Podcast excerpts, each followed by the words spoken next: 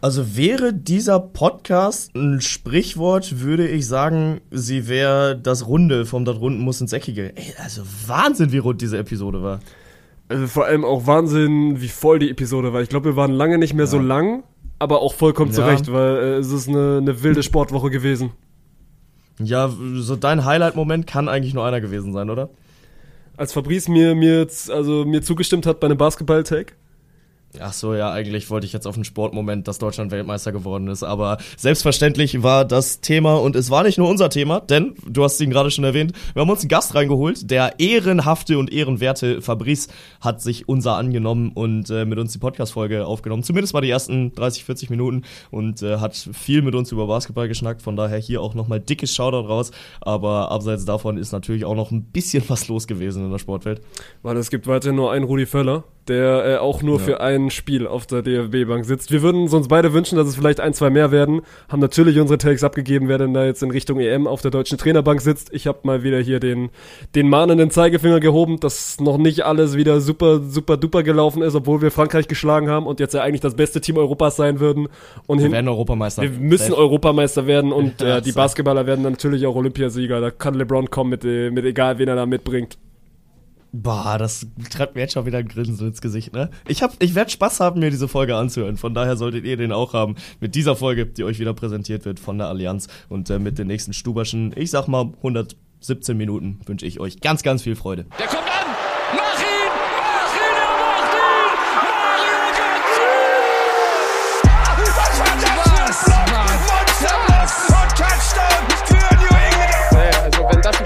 Weiß nicht, Digga, soll der Cornflakes 10 gehen, aber noch ein, noch ein, noch ein, yes. noch ein, noch ein! Da, da, da, da, da, Großartig! Vettel ist Weltmeister 2-10!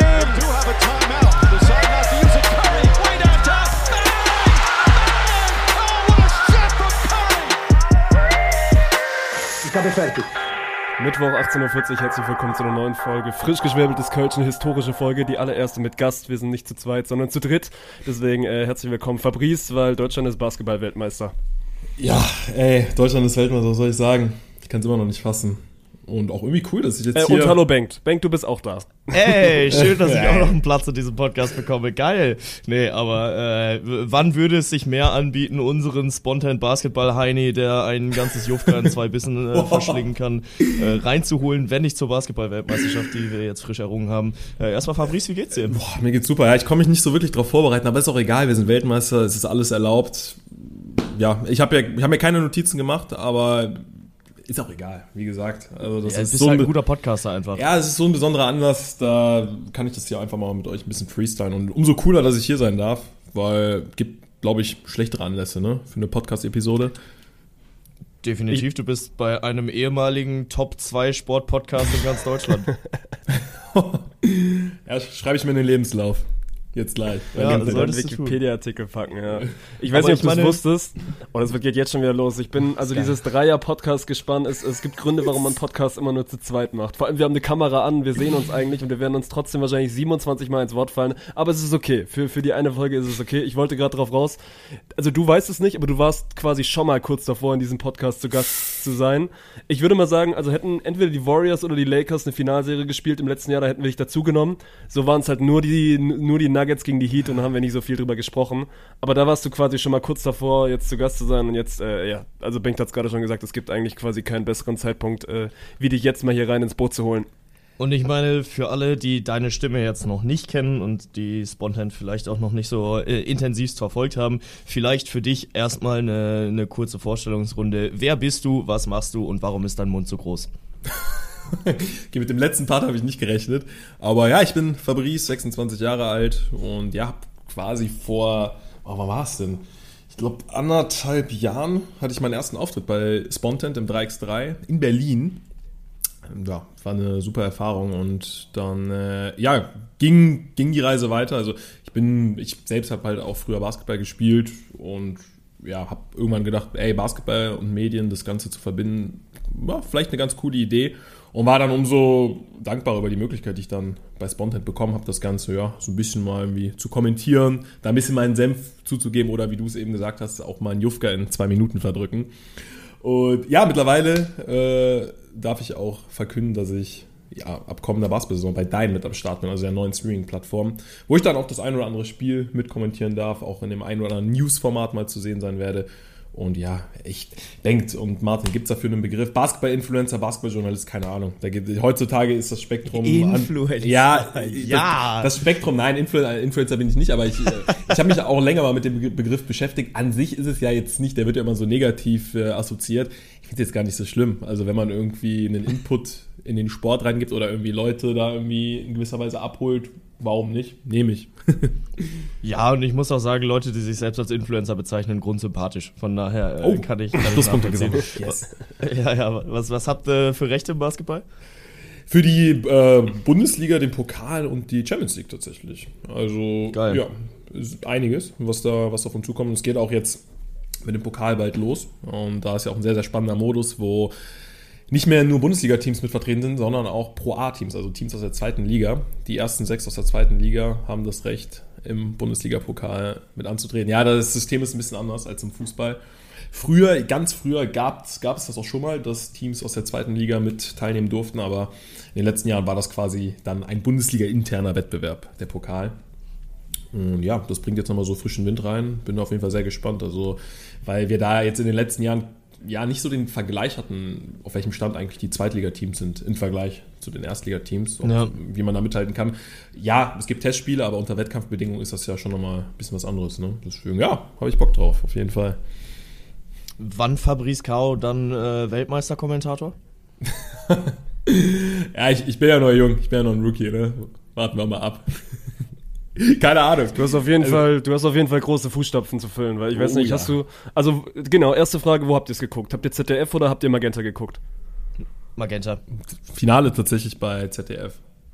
Vorher ging es Okay, oh, dann ist spannend. Dann, dann, dann, dann finde ich spannend, weil dann haben wir ja quasi einen Vergleich, weil ich finde, wenn wir jetzt zum meinem Spiel das, also wir werden es gleich natürlich aus sportlicher Sicht echt angucken. Fabrice war auch gestern in Frankfurt und hat die Boys quasi wieder, wieder begrüßt zurück yes. in Deutschland. Aber dann mal hier äh, Thema Nummer eins. Ich bin riesen, riesen Fan von, von, von Benny Ulrich, der das quasi bei, bei Magenta gemacht hat. Und ich habe auch, also vom ZDF nicht viel, nicht viel gesehen. Ich weiß auch nicht, wer es fürs ZDF gemacht hat. Aber so, ey, das ist ja natürlich auch immer so maximaler Pressure, so ein WM-Finale zu kommentieren, klar, ist eine Riesenehre. Aber da guckt dann auch mal, ich glaube, Magenta hatte unfassbar gute Zahlen. Die haben irgendwie so 2,53 Millionen auf dieses WM-Finale gehabt. ZDF hatte auch sehr, sehr gute Zahlen, aber das ist ja dann auch schon immer ja, so eine kleine Bürde, die du da mitnimmst. Und ich fand, ey, man hätte dieses WM-Finale nicht besser kommentieren können. Und deswegen äh, würde ich gerne von, also von dir und dann natürlich auch von Bengt wissen, wie, wie ihr es wahrgenommen habt. Und wenn wir dann jetzt einmal den Vergleich haben zwischen ZDF und, und Magenta, bin ich, bin ich da sehr gespannt. Ja, oder so, so soll ich einfach mal anfangen. Ja, ich muss also beim ZDF waren äh, Robin Benzing und Basti Doret noch mit am Start. Basti auch übrigens äh, mit bei Dein. Und ja, ich muss sagen, das Ganze war ja auch relativ spontan. Ja, ich meine, da gab es natürlich auch im Vorfeld so ein bisschen Kritik, dass das ZDF sich nicht vielleicht schon früher dazu entschieden hat, mal zu, da irgendwie ein WM-Spiel zu übertragen. Gut, letzten Endes können die Kommentatoren da ja nicht so viel für, deswegen fand ich, haben sie es super gemacht. Also, ja, wie du bereits gesagt hast, so ein WM-Finale zu kommentieren, dann im öffentlich-rechtlichen und man darf auch nicht vergessen, Basketball, ich denke, das können wir sagen, erlebt gerade schon auch so einen kleinen Boom. Also auch als ich gestern in Frankfurt war, war ich dann doch überrascht, wie viele Menschen dort waren. Also ich glaube, das wäre so vor 10, 15 Jahren nicht unbedingt denkbar gewesen. Und ja, welchen Hype, also auch das einfach gerade überall drüber gesprochen wird. Deswegen, ja, finde ich, äh, fand ich super, dass es die Möglichkeit gab, das auch jetzt mal im öffentlich-rechtlichen äh, zu verfolgen.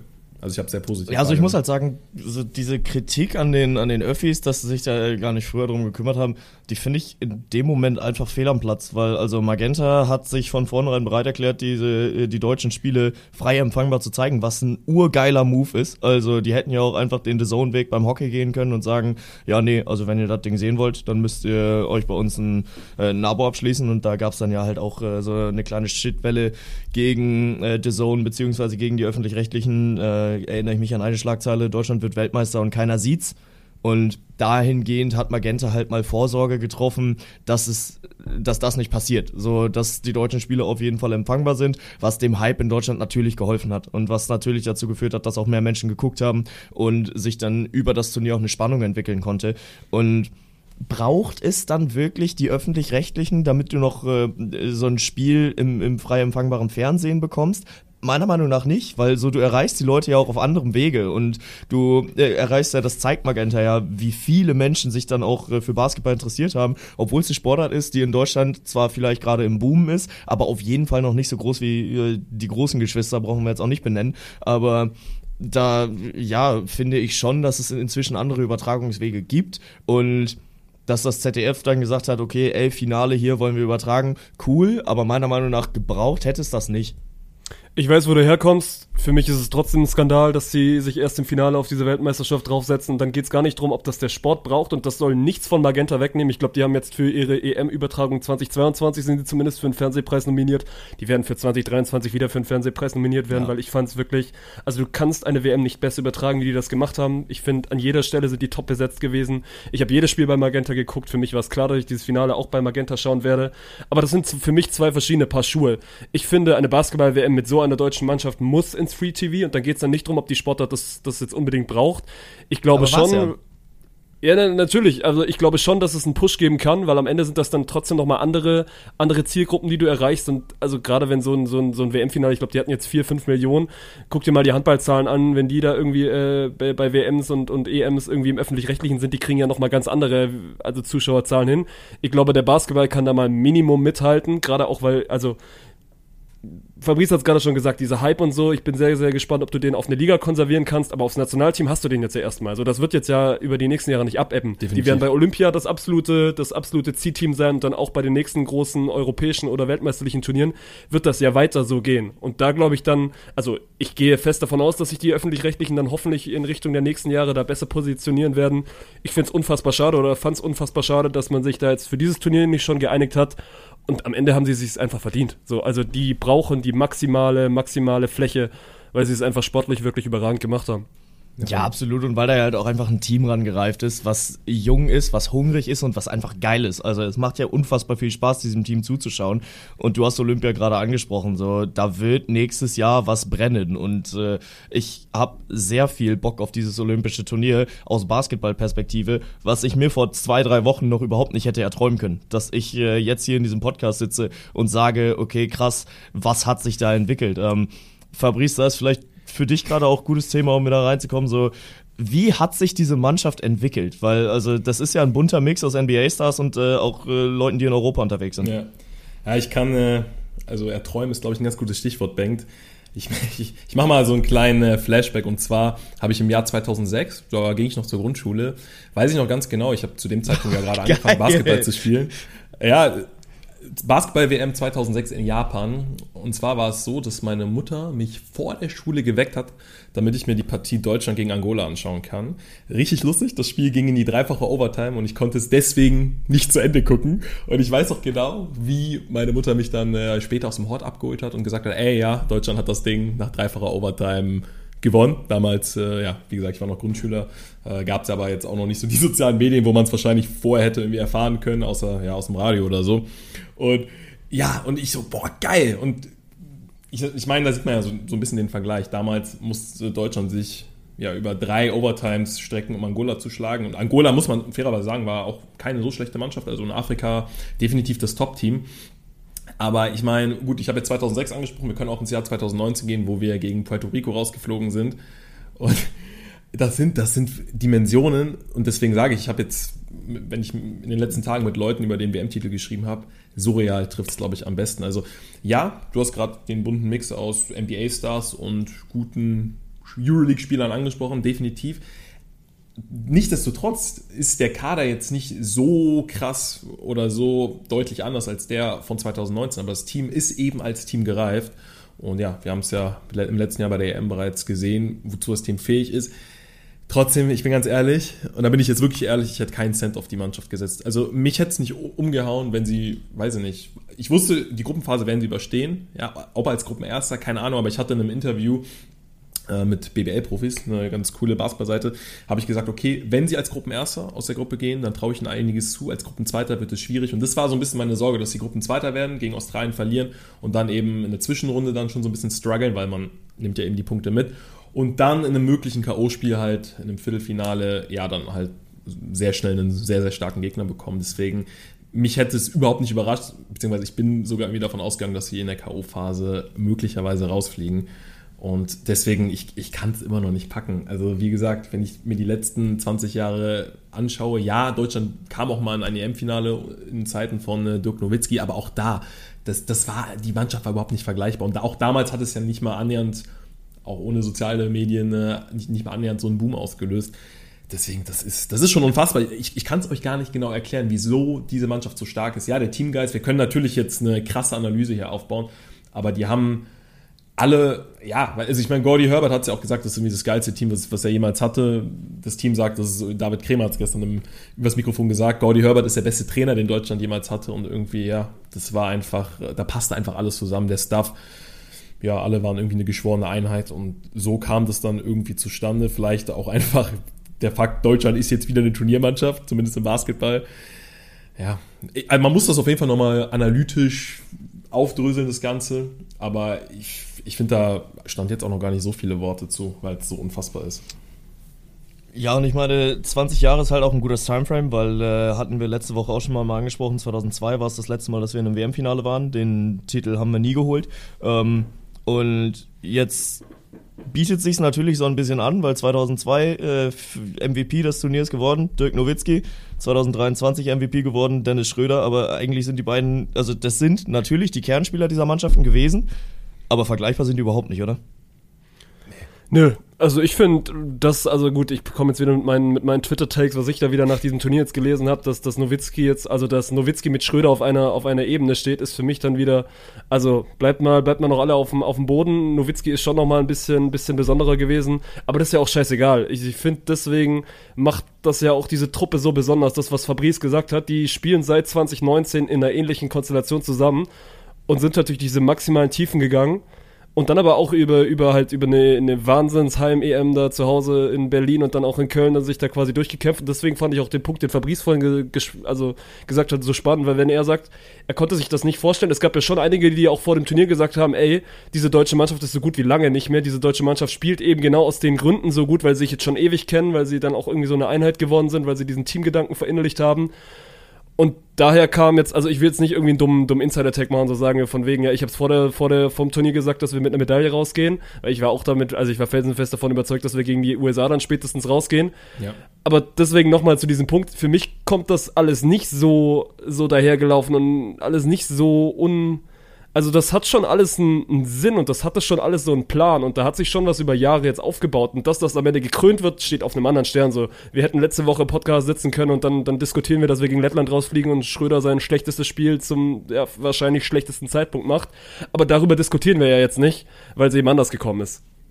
Ja, und man muss ja auch sagen, so die, die Phasen kamen ja überragend gut. Also, dass ein Dennis Schröder dann halt gegen Lettland wirklich ein, ein grottenschlechtes Spiel dann raus, äh, raushaut, aber trotzdem dann von diesem Team getragen wird. So, ich meine, der hatte äh, über den Rest des Turniers das Team komplett im Rucksack. Also im Finale müssen wir uns da auch nochmal über den Franz Wagner mit, mit unterhalten, der ein grandioses Spiel da abgeliefert hat, aber ansonsten war es ja Dennis and Friends, also ohne dem Team das jetzt äh, wegnehmen zu wollen, aber also auch Dennis nicht, hat ja die, ich hab die das, Also ich nur einmal kurz, ich finde, es ist nicht Dennis and Friends gewesen, auch weil das viele, viele sagen. Ich bin, also es ist eben in diesem Team nicht Dennis and Friends gewesen, sondern es ist wieder jeder Einzelne gewesen. So, du kannst wirklich das über jeden Haus, oder? Spieler es ist auf jeden Fall Obst im Haus, aber du kannst ja wirklich über jeden dieser zwölf Spieler kannst du anfangen zu reden. Natürlich war Dennis der Leader, natürlich war Dennis auch am Ende der Beste und er wird, also 100% zu Recht wird er am Ende MVP.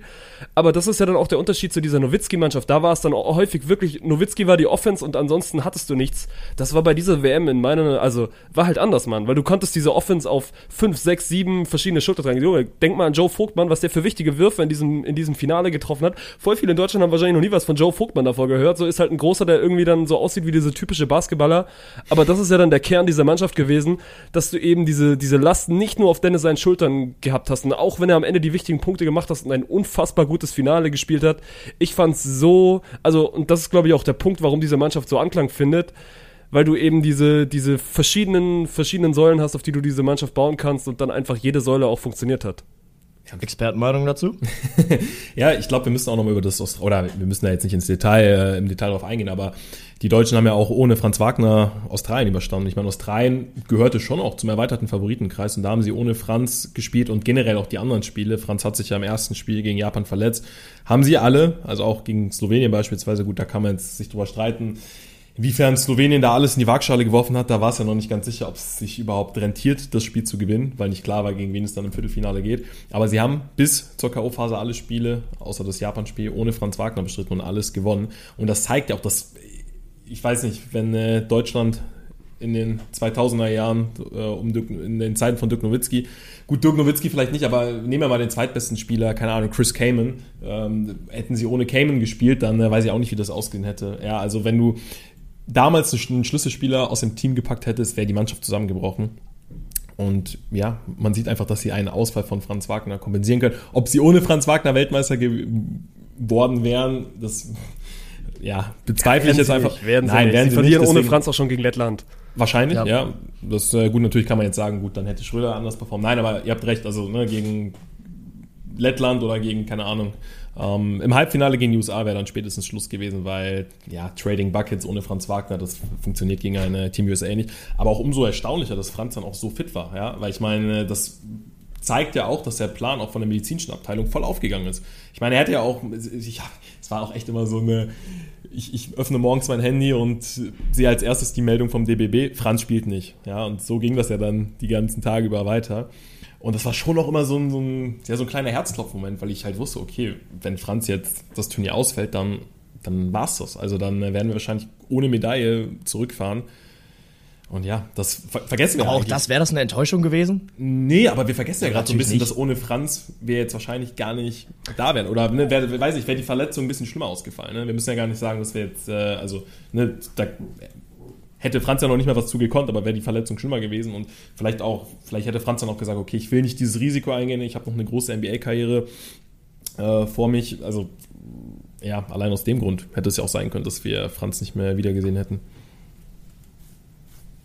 Martin, du äh, verziehst eine Mine dabei. Ich habe die Mine verzogen von wegen Enttäuschung. Also wenn du vor dem, für mich wäre es eine Enttäuschung gewesen, auch vor allem wenn du dann die Reise anguckst. Also verlieren sie dieses Spiel gegen Lettland oder selbst ja gut, wenn du, wenn du jetzt das Halbfinale dann verlierst und dann am Spielplatz 3 irgendwie leer ausgehst, da kannst du dann wieder drüber, drüber streiten. Aber also, wenn du nach dem Turnier gegen Lettland rausfliegst, dann ist es nicht nur in der medialen, also in der medialen Aufbe Aufbe Aufarbeitung oder Aufbereitung eine, eine Enttäuschung gewesen. Weil deswegen nochmal, ey, natürlich, dieses Team ist jetzt nicht so gut gewesen, dass du schon davor gesagt hast, diesen Weltmeister. Aber guck dir doch mal an, also ein kompletteres Basketballteam, gut, Fabrice hat wahrscheinlich eine Million Spieler mehr gesehen als ich und ich bin vielleicht seit zwei Jahren ein bisschen, bisschen tiefer drin, diese ganze Materie, aber ein kompletteres Basketballteam über ein Turnier, also das kann es nicht geben, weil die haben Spiele gewonnen auf unterschiedliche Art und Weise. Sie haben Spiele gewonnen ohne ihren zweitbesten Scorer. Sie haben Spiele gewonnen in einem Shootout gegen die fucking USA, die, Spoiler Alert, da können wir gleich auch nochmal drüber sprechen, jetzt vielleicht zu Olympia mit LeBron und Curry und Durant und allen kommen wollen. Die USA um Deutschland zu schlagen. Um Deutschland zu schlagen. Ja, um Deutschland zu schlagen. ja. Aber äh, Spoiler Alert, die USA hat dieses Spiel nicht in der Offensive verloren, sondern einfach in der Defensive. Und dann gewinnen sie aber dann gegen Serbien ein komplett anderes Spiel, wo dann wirklich auch mal, also phasenweise einfach nichts geht, weil sie einfach die Serben im, im dritten Viertel bei zehn Punkten halten. Und deswegen sage ich, ey, dieses Team ist am Ende verdient Weltmeister geworden, weil die eben echt unfassbar gut sind. Ja, gerade diese Variabilität und vor allem im Spiel gegen die USA war das ja auch so ein Thema, das hat viele beschäftigt. So, ich habe da einen Tweet von Frank Buschmann gelesen, der übrigens aufgrund dieses Tweets von Bushido blockiert wurde. Das war auch sehr gut, äh, weil er gesagt hat, yo, ähm, also der, der Tweet im Wortlaut, ich kenne ihn nicht mehr auswendig, aber er ging irgendwie in die Richtung, okay, ich fürchte, dass, dieses, dass diese Spielweise dem deutschen Spiel zu viel wird. Und das hat er in der Halbzeit getweetet und sagt, ja, okay, damit werden wir wahrscheinlich rausgehen. Und danach hat er sich dann darüber gefreut, ja, Mann, geil, wir haben die USA geschlagen, Finale. Und Bushido antwortet darauf, du kleiner Wendehals. Und daraufhin blockiert Bushi Bushido. Und äh, ja, das war eine, eine nette Side-Story, aber wie schafft es diese Nationalmannschaft, über dieses USA so hinwegzufahren, dass sie da am Ende mit 113 zu 111 rausgehen? Das kann ich wirklich nicht erklären. Also wirklich, nee, jetzt ohne Witz. Da kann mir auch keiner jetzt irgendwie jetzt auch von äh, meinen ja, Alibi-Basketball-Experten-Kollegen, nein, Quatsch. Nein, aber von meinen Basketball-Kollegen kann mir da jetzt keiner ankommen, ja, und da irgendwie tief ins Detail gehen. Das Spiel, das ist, äh, das war eine Performance once in a lifetime, weil, aus, aus, aus einem folgenden Grund, ein High-Scoring-Game gegen die, also die USA zu outscoren, das ist eigentlich nicht möglich. Also, dass die USA auch mal, ne, weiß ich nicht, 80, 90 Punkte kassiert, okay, aber dass du dann in dem über 100er Bereich einfach, einfach mehr score. Also, die, du, die USA scored, wie war das Endergebnis? Auf jeden Fall weit über, oder? 111. 111, 111 ja. ja. USA scored 111 und du gewinnst am Ende. Das ist eigentlich, das ist eigentlich nicht möglich. Und äh, im Prinzip war das Spiel ja Trading Buckets. Natürlich, ich könnte jetzt auch sagen, ja, war ja äh, schlechte Defense von Deutschland, weil 111 Punkte zugelassen. Streng genommen ist das sogar. Also, ne, wenn ich jetzt einfach nur das völlig äh, unemotional bewerten würde. Aber das ist eigentlich eine Spielweise, wenn du dich darauf einlässt, wenn du sagst, okay, ne, wir versuchen es nicht dreckig zu gewinnen, sondern wir versuchen einfach mehr zu scoren als die USA. Das funktioniert eigentlich nicht. Und das war wirklich der Punkt, wo ich einfach diese deutsche Mannschaft im positiven Sinne einfach nicht wiedererkannt habe. Ich habe sie nicht wiedererkannt. Und jetzt, ne, ich habe auch auf Instagram von zwei, drei Experten gesehen, von wegen, ja, aber irgendwie äh, kein, kein A-Team von Team USA. Ey, das war aus dem Grund, natürlich, die Mannschaft hätte noch individuell noch besser aufgestellt sein können, aber das war aus dem Grund eine A-Mannschaft, weil das Team hingefahren ist, um zu gewinnen. Also im Vorfeld, ey, du hast mit Anthony Edwards einen Superstar, du hast den, du hast Defensive Player of the Years in dem, im Kader, du hast haufenweise Orts, du hast, ja, wir können ja mal den Coaching-Staff durchgehen, du hast Steve Kerr, Eric Spolstra und Tyron Lue. Drei Championship-Trainer. Also es ist quasi für alle Fußballer, die zuhören, du hast quasi Pep Guardiola, Jürgen Klopp und keine Ahnung, als dritten Coach dann Diego Simeone. Also kein Rudi Witz. Völler. So, ja, Rudi Völler. Den hast du als vierten noch. Aber der, so, so, so, das war halt das Team und die sind da hingefahren, um zu gewinnen. Das war 2019 übrigens anders. Da ist Team USA ja auch im Viertelfinale rausgeflogen. Da war das, war die Lineup tatsächlich nicht so gut. Da kann man wirklich sagen, okay, das war nicht mal eine B- oder C-Mannschaft und da, ja, natürlich, die USA fährt immer irgendwie hin, um zu gewinnen, aber da war im Vorfeld auch schon klar, dass es sehr, sehr schwer werden würde und da waren sie tatsächlich auch nicht wirklich Favorit. Das war in diesem Jahr anders. Das war anders und die, wir dürfen auch nicht vergessen, die USA hat Deutschland ja im Vorbereitungsturnier geschlagen. Da war es auch knapp. Aber viele haben da gesagt, okay, die USA ist noch nicht bei 100% und Deutschland hat quasi schon ein bisschen overachieved. Aber es kam alles anders. Und äh, ja, dass sie nach dem Spiel dann auch die Serben schlagen, weil das, mir war klar, das gegen Serben, das wird nochmal eine völlig, eine völlig neue Partie. Und ich dachte, ich hatte so ein bisschen Angst, dass Deutschland vielleicht in so einer Katerstimmung ist, dass sie halt ja von diesem Hype-Sieg gegen die USA dann in so ein kleines, in Anführungsstrichen, Loch fallen. Natürlich kann es auch genau andersrum sein. Und so kam es dann ja auch. Sie haben den Schwung mitgenommen. Aber die Serben sind so brutal abgezockt. Diese Serben sind so schwierig zu bespielen und die Serben haben vor allem Kanada eindrucksvoll geschlagen im Halbfinale. Und da dachte ich eigentlich, boah, ich, ich war nicht davon überzeugt, dass Deutschland das Finale verliert, aber für mich waren die Serben schon favorisiert. Und, das sie, und es gab auch eine Phase, als ich erinnere mich, als Bogdanovic den Dreier trifft und die Serben auf plus vier gehen. Das waren extrem wichtige Possessions da bei den Deutschen. Ja, wenn die Serben einmal mit sieben oder zehn weg sind, dann wird es brutal schwierig, weil sie auch eklig spielen und äh, ja, dann so sprichwörtlich das Ergebnis über die Zeit bringen, auch wenn das jetzt nicht so möglich ist wie im Fußball. Aber ja, eine sehr, sehr wichtige Phase. Die Deutschen hatten auf alles eine Antwort. Und ja, wie ihr es eben schon gesagt habt, verdient Weltmeister geworden. Ey, Martin, wenn du das so hast kommen sehen, dann äh, weiß nicht, ob dein. Ich habe es nicht kommen sehen. Ich, hab's, ich saß letzte Woche. Ich hätte mir gewünscht, dass ich mir, dass ich, also, dass ich so mutig gewesen wäre. Ich habe gesagt, wir verlieren knapp gegen die USA. Und ich dachte auch, das ganze Spiel, wir verlieren knapp gegen die USA. Als Anthony Edwards da am Ende kurz nochmal freigedreht ist, dachte ich, ja gut, es, also es kommt dann halt, wie es kommen muss. Und wir verlieren das mhm. wahrscheinlich dann irgendwie genau. 109, 107 hinten raus. Und dann hätte ja auch niemand gemeckert. Dann hätten Nein. 99 Prozent gesagt, das ist das beste Spiel einer deutschen Mannschaft offensiv, was es jemals gab. Weil, also das ist es wahrscheinlich immer noch. Aber dann verlierst du das halt, weil am Ende dann äh, diese NBA Scoring Power sich durchsetzt.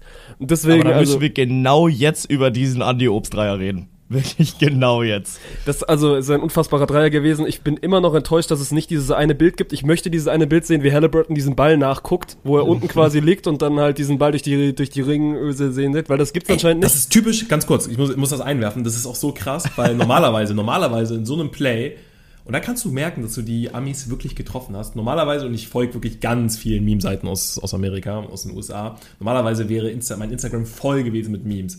Komischerweise wird da nicht so viel gepostet. Ne? Ja, ich glaube, die, waren, die waren angefressen. Ja, natürlich hat die das getroffen. Aber es ist doch geil. ist doch geil. Eigentlich ist das ja noch mehr balsam, dass sie es nicht gepostet ja. haben. Aber ja, ja, Halliburtons Karriere ist beendet, ne? Würde ich sagen. Von Andy Obst beendet, Mann. Ja, äh, ist Obst jetzt auf dem Weg in die NBA? Was sagt ihr? Er hat er, hat er, wurde er auch schon gefragt, ist, das Problem ist, er hat halt bei Bayern einen Dreijahresvertrag unterschrieben und ich sage euch ehrlich, er könnte auf jeden Fall NBA spielen zu 100 Prozent ja, mit den Anlagen. Easy. Die Frage ist halt so ein bisschen, ob er es jetzt will, ob er, ich meine, das ist ja auch so eine, es ist ja auch so keine leichte Entscheidung. Ne? Ich meine, das ist ja auch nochmal ein ganz anderer Lebensstil in den USA. Ich kann mir vorstellen, also ich bin jetzt zu 100 Prozent, also er wird, nein, zu 100 Prozent die kommende Saison in Deutschland spielen wenn dann krasse Angebote aus den, aus den Staaten kommen, dann äh, wird man sich einigen. Also dann würde man, glaube ich, einem Andi Obst auch diesen Traum ermöglichen und äh, ja, in Sachen Geld würde, da, würde er da ja auch nochmal ein bisschen aufstocken. Deshalb, ja, aber diese Saison Lass wird er zu 100 Prozent noch äh, bei Bayern spielen lass ihn nächste, nächstes Jahr bei Olympia genau denselben Move gegen LeBron oder Steph Curry auspacken und dem Jungen wird jetzt schon ein, äh, ein Monument gebaut. Das sage ich dir, bevor er überhaupt ein NBA-Spiel gespielt hat. Ist ja auch in der, also in der NBA so, also natürlich, der hat eine unfassbare WM gespielt, in der NBA wäre Andy Obst, was wäre er so? Vielleicht also in einem, in einem schwächeren Team so ein so Player Nummer 6, 7. Ja, so ein, weiß ich nicht. Also so, weil Duncan Robinson jetzt zuletzt nicht mehr so viel Spielzeit bei den Heat bekommen hat, in den Playoffs dann schon wieder. Aber ich sag mal so ein Duncan Robinson, der bei den Heat so 15 bis 20 Minuten bekommen hat. Das, das wäre er, genau. sein, ja. 100 Genau. Und also da würde er, der würde einen guten Job machen, aber er ist jetzt nicht derjenige, der in jedem Spiel bloß, weil er seinen Dreier mal gut trifft, 24, 25 Punkte Nein. macht. Muss er auch gar nicht. Also macht muss er bei Bayern auch, auch nicht. nicht. Nein. Genau, macht er ja quasi, also macht er bei Bayern dann auch nicht. Und ich finde, also du meintest jetzt, er wird safe nächstes Jahr bei den Bayern spielen. Ich, ich glaube, dem tut das auch schon nochmal ganz gut, nochmal noch mal da eine Saison zu spielen. Und dann kann ich mir schon gut vorstellen, dass er, das, dass er den Sprung wagt. Und also der würde in dieser NBA auch irgendwie funktionieren. Das ist ja, also, ich glaube, da hat er jetzt alle, alle Kritiker und Hater schon auch Lügen gestraft mit dem Turnier. Er macht den Randall Kolomyani. Er streikt sich jetzt in die NBA. Er sagt, nö, ich spiele hier gar nichts mehr, bis äh, ich nicht einen Fuß in, in, Amerika hatte. Wie unpassend soll es sein? Ja. Nein, also ja, ey, nee, aber das, äh, ich glaube, ich glaube, theoretisch müsste er sich nicht mehr in die NBA streiken. Ich glaube sogar, dass die Bayern ihm im Zweifel diesen Wunsch erfüllen würden. Es ist ein Basketball auch immer ein bisschen anders. Das ist halt nicht so mit diesen Ablösezahlen. Ab und zu gibt es, glaube ich, sogar, dass wirklich eine Ablöse gezahlt wird. Aber die Bayern hätten jetzt schon, ja, personell natürlich ein Riesenproblem, wenn Andi Obst sie jetzt kurzfristig verlassen würde. Aber ja, das können wir in diesem Jahr ausschließen. Ich meine, die Saison geht ja jetzt auch bald los und dann äh, ja, sieht das Ganze im nächsten Jahr, denke ich, anders aus. Auch wenn er dann noch einen Vertrag hat, man würde sich irgendwie einigen. Und äh, das ist ja auch, also Bayern kommt da ja auch irgendwann nicht mehr mit, äh, mit dem Gehalt. Klar, ist, kann natürlich jetzt auch sagen, der eine oder andere wird jetzt auch sagen, ja, fast schon ein bisschen bitter, aber er hat den Vertrag äh, Anfang des Jahres, oder ich glaube im März hat er verlängert für drei Jahre. Kann man natürlich sagen, fast schon ein bisschen bitter, dass er, dass sein Vertrag nicht irgendwie ausläuft, weil dann würden ja wahrscheinlich noch mehr Angebote reinkommen. Deshalb, äh, ja, aber er würde ja, auf jeden Fall in die NBA passen, also 100 Prozent. Und ich meine, am Ende des Tages bist du ein Basketballprofi, am Ende des Tages lebst du deinen Traum, am Ende des Tages bist du gerade Weltmeister geworden und der hat sich ja im März dafür entschieden aus, aus Gründen. Also er wird ja, ja. seine guten Gründe gehabt haben, zu sagen, okay, ich fühle mich hier in München so wohl, ich möchte hier beim FC Bayern bleiben und dann ist es auch okay. Und dann ist dieser Karriereweg ja trotzdem noch nicht beendet beim FC Bayern München, nur weil du jetzt einen Dreijahresvertrag unterschrieben hast. Von daher, ich glaube schon, dass es äh, Möglichkeiten Möglichkeiten gibt, wenn der Wille besteht. Ja. Und ich glaube auch nicht, dass sich ein Andi Obst darüber ärgert, dass er jetzt noch einen Dreijahresvertrag in der Basketball-Bundesliga hat. Mhm. Ähm, aber wir haben schon über die frustrierten Amerikaner aufgrund des Fehlens von Memes gesprochen. Wir haben aber auch schon über die frustrierten Amerikaner gesprochen, weil sie androhen, beziehungsweise weil es einen Bericht gibt, der sagt, okay, jetzt spannen sie die Muskeln an. Äh, LeBron James soll mit Steph Curry äh, Kevin Durant und Konsorten gesprochen haben, dass äh, sie einen letzten Tanz bei Olympia antreten wollen. Wie viel Wahrheitsgehalt gibt ihr dem Ganzen? ist das Beste, was passieren kann. Und also ich bin mir sehr, sehr sicher, dass es passiert. Weil, also das ist ja. Ich, ja, ich bin mir sehr sicher, dass es passiert. Also außer es verletzt sich irgendjemand oder also natürlich außer LeBron geht es nochmal in die Finals und spielt dann einfach eine ewig lange NBA-Saison. Ansonsten könnte ich mir das sehr, sehr gut vorstellen. Ich würde es massiv feiern. Also was glaubst du, was da dann für ein Spotlight da drauf ist, wenn er nochmal seine, seine alten Konsorten mitnimmt? Weil so, also ist das letzte Olympia für, für einen LeBron, für einen Curry so. Natürlich sind die dann, die werden das Ding gewinnen. Und trotzdem. Die gehen auf Harlem Globetrotters, Alter. nein, aber die werden das nicht auf diese Art und Weise gewinnen, weil, nochmal, dieses USA-Team, was da jetzt diese WM gespielt hat, war auch nicht so schlecht. Das wird jetzt vielleicht im Nachhinein schlechter gemacht, von wegen, ja, die USA hätte, hätte mit hier A und B-Prominenz kommen können. Aber das, was Fabrice vorhin gesagt hat, da standen schon Superstars auf dem Feld und natürlich, ey, also wenn, wenn LeBron seine, seine Konsorten nochmal mitbringt, dann sind die schon nochmal besser. Aber ist jetzt nicht so, dass die dieses Turnier dann auch schon einfach im Vorhinein gewinnen würden. Deswegen, ich würde mich da maximal drauf freuen. Also ich würde mich maximal drauf freuen und ich glaube auch, also es es wird schon passieren, weil die USA nimmt die Olympischen Spiele dann schon noch mal immer ein bisschen, also mehr ernst als die Weltmeisterschaft. Ja, ja alleine für LeBrons Vita. Wir dürfen ja nicht vergessen, das ist erstmal LeBrons letzte Möglichkeit, an einem Olympiaturnier teilzunehmen. Also ich denke, danach ist der Zug abgefahren. Dann ist LeBron weit über 40, oder ja, nicht weit über 40, aber über 40.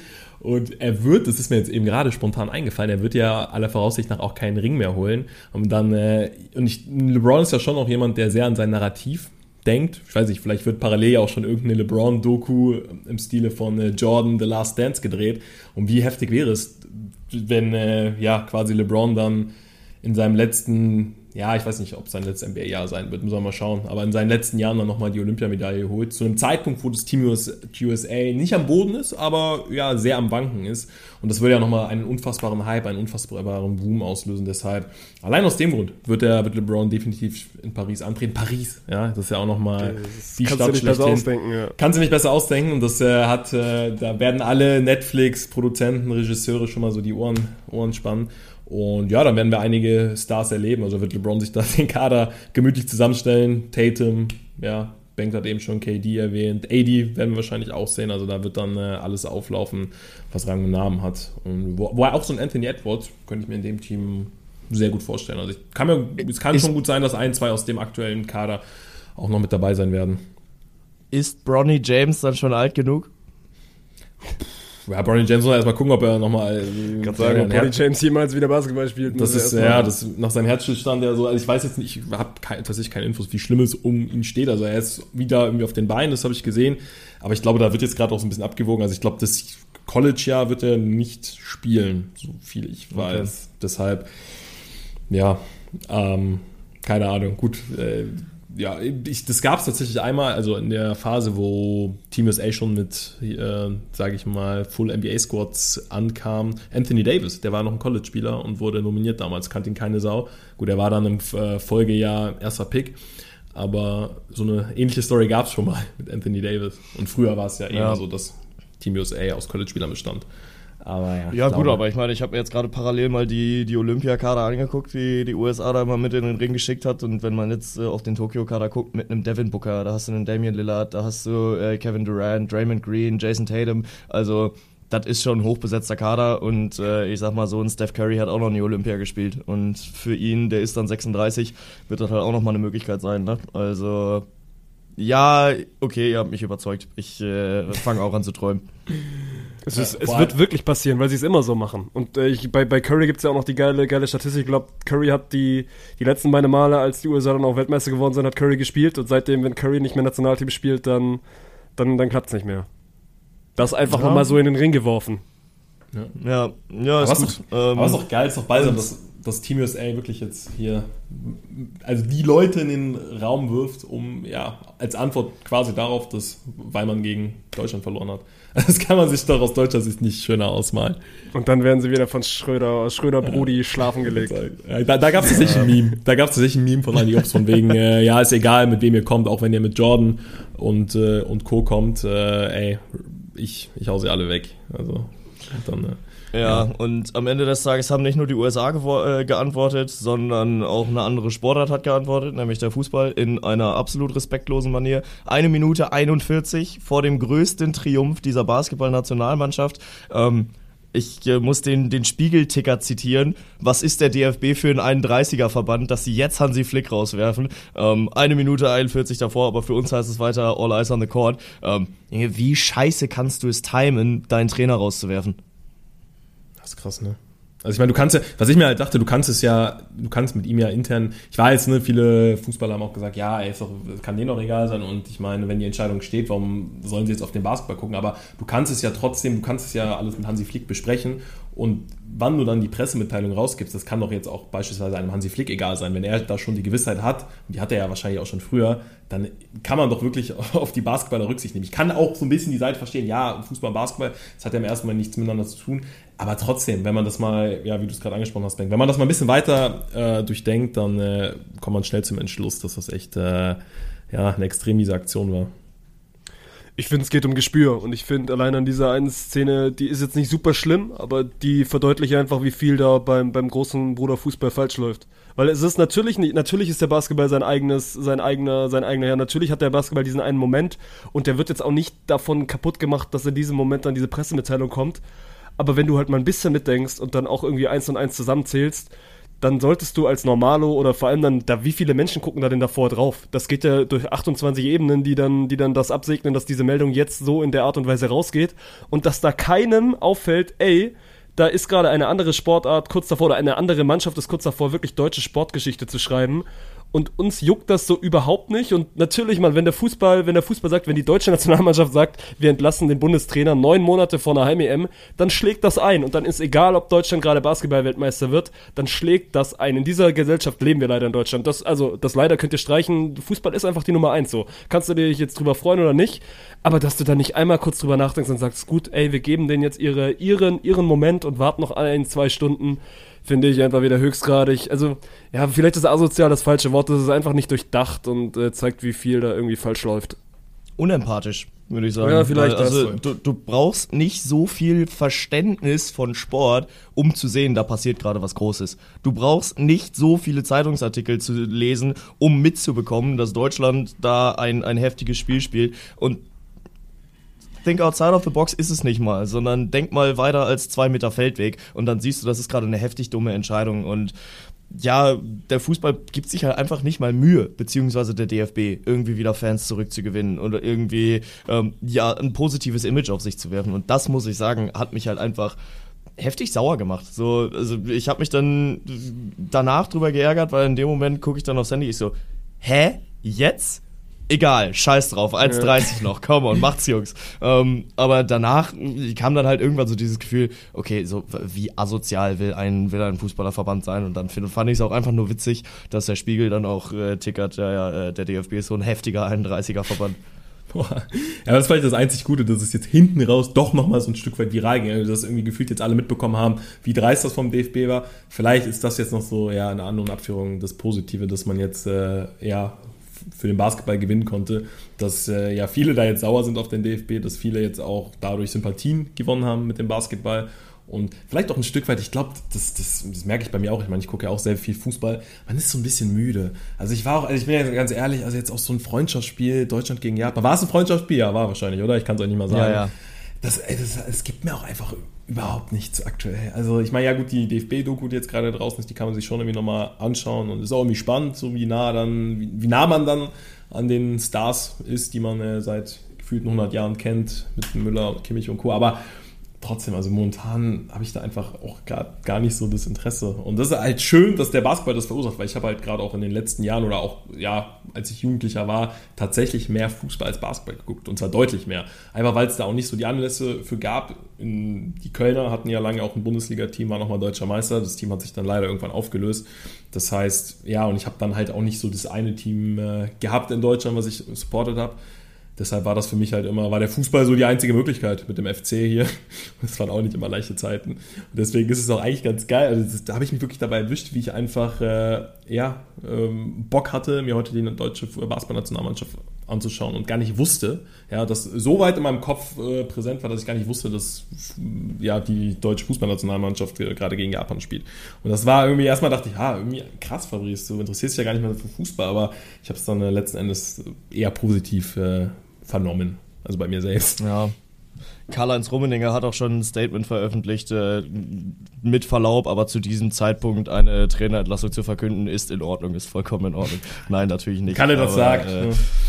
Äh, ja, ja, ja. Ich würde mal sagen, dann. Darauf, äh, darauf eine Uhr, darauf eine teure Uhr. Ja, so sieht's aus, so sieht's aus. Ähm, dann ist Basketball in diesem Moment abgehakt und wir können uns mal ein bisschen darüber unterhalten, was da äh, mit den deutschen Männern passiert ist im Fußball.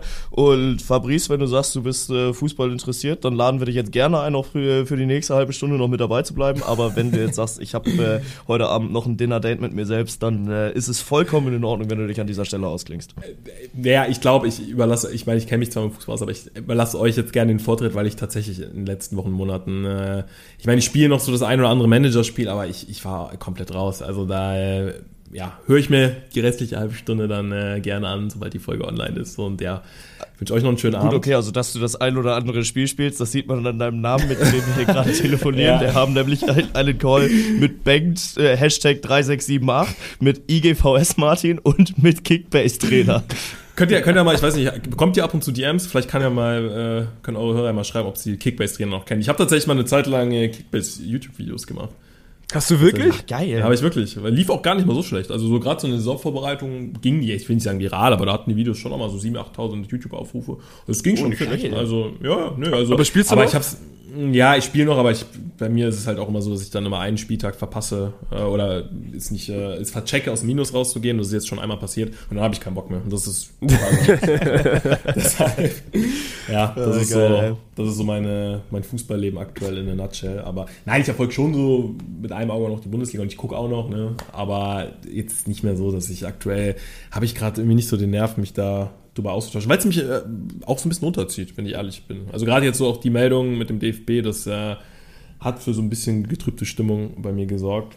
Deshalb, ja, ich habe auch zu meiner Freundin gesagt, ey, wir gehen nicht auf äh, Tickets für die Heim-EM, sondern wir schauen schön, dass wir zu Olympia können und äh, dann äh, LeBron vielleicht live sehen können. Ne? Das wäre Oh, aber das schließt sich ja nicht aus. Olympia Ja, ist ja äh, ab August dann irgendwann und Heim-EM müsste Ja, 14. ich weiß, Juli zu Ende sein. Ich war auch ein bisschen salty, also wahrscheinlich werde ich mir trotzdem Tickets Ja. holen.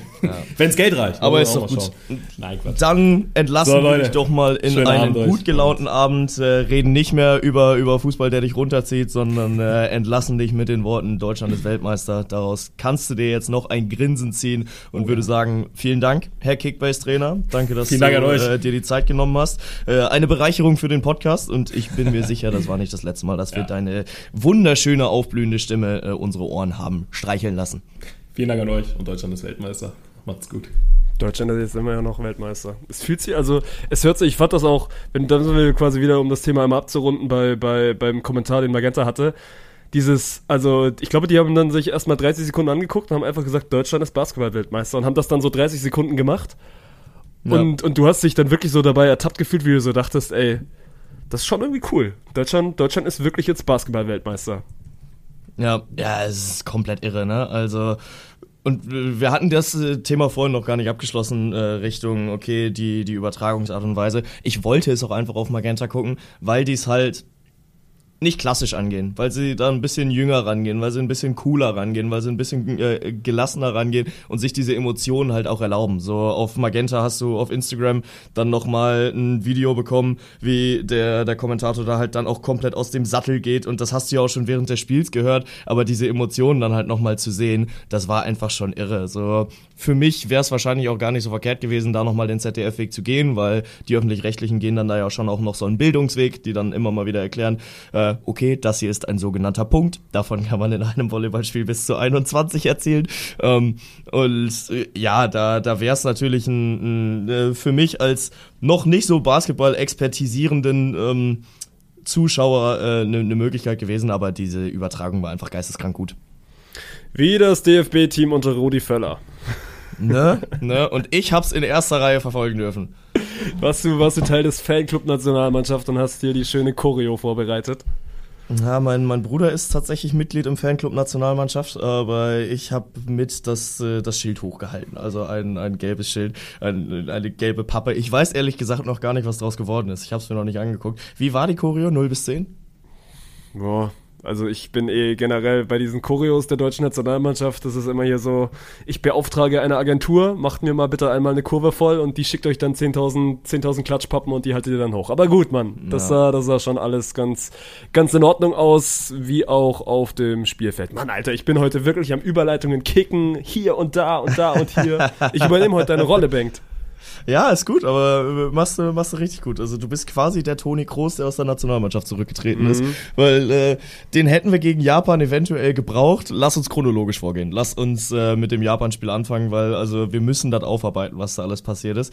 Ähm, ich hatte in der 88. Minute Verbindungsschwierigkeiten und dachte mir dann, boah, 2-1, ja mein Gott, es ist am Ende nur ein Testspiel, Deutschland wird jetzt nicht mehr full on in gehen und äh, hier auf Ausgleich spielen, äh, das Ding kannst du abpfeifen. Gucke 10 Minuten später auf mein Handy und sehe, nachdem ich beim 2-1 abgeschaltet habe, 4-1! Wie ist das passiert, Alter?